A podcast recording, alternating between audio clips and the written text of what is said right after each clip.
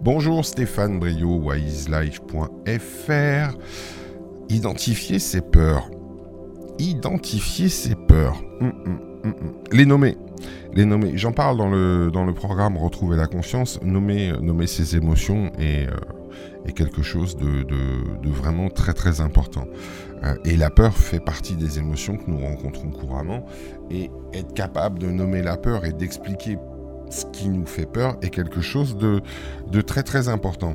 Alors, euh, la première des choses, c'est euh, lorsque vous êtes face à, un événement, une situation qui peut vous faire peur ou qui vous fait peur, c'est posez-vous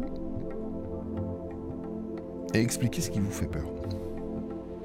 Expliquez ce qui vous fait peur. Notez. Notez. c'est un travail à faire seul. Parce que de toute façon, quoi qu'on puisse vous dire, ça va être très compliqué pour vous de l'entendre puisque vous êtes sous, sous tout de l'émotion. Donc c'est un travail à faire avec vous-même. Donc prenez un papier et un crayon et notez ce qui vous fait peur. C'est ultra important. Second acte, reconnaissez que vous avez peur. Ne jugez pas. Ne jugez pas. Ne mettez pas un truc sur Ah, c'est bien, c'est mal, c'est ridicule, c'est ceci, c'est cela. C'est. Laissez tomber. Laissez tomber ça c'est du dialogue intérieur, c'est de la pensée automatique, c'est tout ce que vous voulez, et c'est surtout fondamentalement inutile. C'est reconnaissez que vous avez peur. Point. Vous avez fait un premier travail d'identification, vous avez nommé les choses, vous leur avez donné corps, maintenant ne les jugez pas, ça ne sert strictement à rien. Vraiment à rien. Ensuite, dédramatisez. relisez ce que vous avez écrit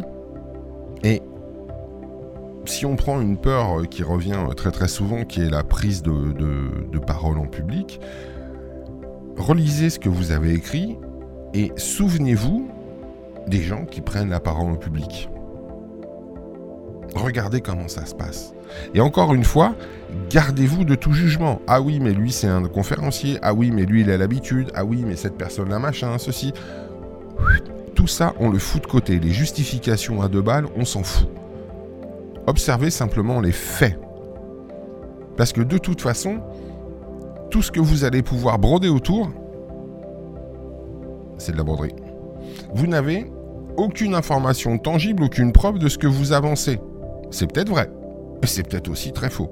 Je peux vous garantir que il y a des conférenciers, avant de monter sur scène, ils se chient dessus. Hein. Ils ont un trac d'enfer. Vraiment. Et il y en a un paquet comme ça. Parce que prendre la parole en public, c'est jamais évident pour tout le monde. L'autre, euh, point, c'est euh, envisager une issue différente de ce que vous pensez. Qu'est-ce qui se passerait si vous preniez la parole en public et que, oh magie, les choses se passent bien? Comment vous vous sentiriez? Qu'est-ce que vous penseriez de vous à ce moment-là? Parce que ça, c'est... Je suis certain que la grande majorité d'entre vous n'a jamais envisagé autre chose que, euh, que la peur et que les visions que la peur peut vous balancer euh, à l'esprit. Intéressant de savoir un petit peu ce qui se passerait euh, si jamais vous faisiez ce que vous attendez de vous sympathique. Le point suivant, c'est renforcer ces images-là. Renforcer ces images-là. Imaginez, imaginez-vous avoir réussi à dépasser votre peur. Super. Créez tout un univers autour de ça. Et puis, cet univers, vous l'amenez avant de monter sur scène. Si on reste sur l'exemple de monter sur scène, c'est j'ai réussi à monter sur scène. J'ai fait, euh, fait ce qui était attendu, euh, attendu à ce moment-là. Ça s'est très très bien passé. Voilà ce que j'ai ressenti, machin. Maintenant, comment je pourrais être avant de monter sur scène en gardant cette confiance, avoir cette, cette certitude que les choses vont bien se passer?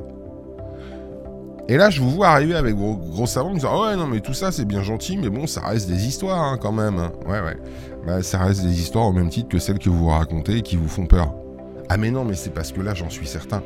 Non, je suis désolé, vous n'êtes jamais monté sur scène pour la plupart, Et quand, si vous êtes monté sur scène pour prendre la parole, vous l'avez fait en vous balançant des histoires terribles.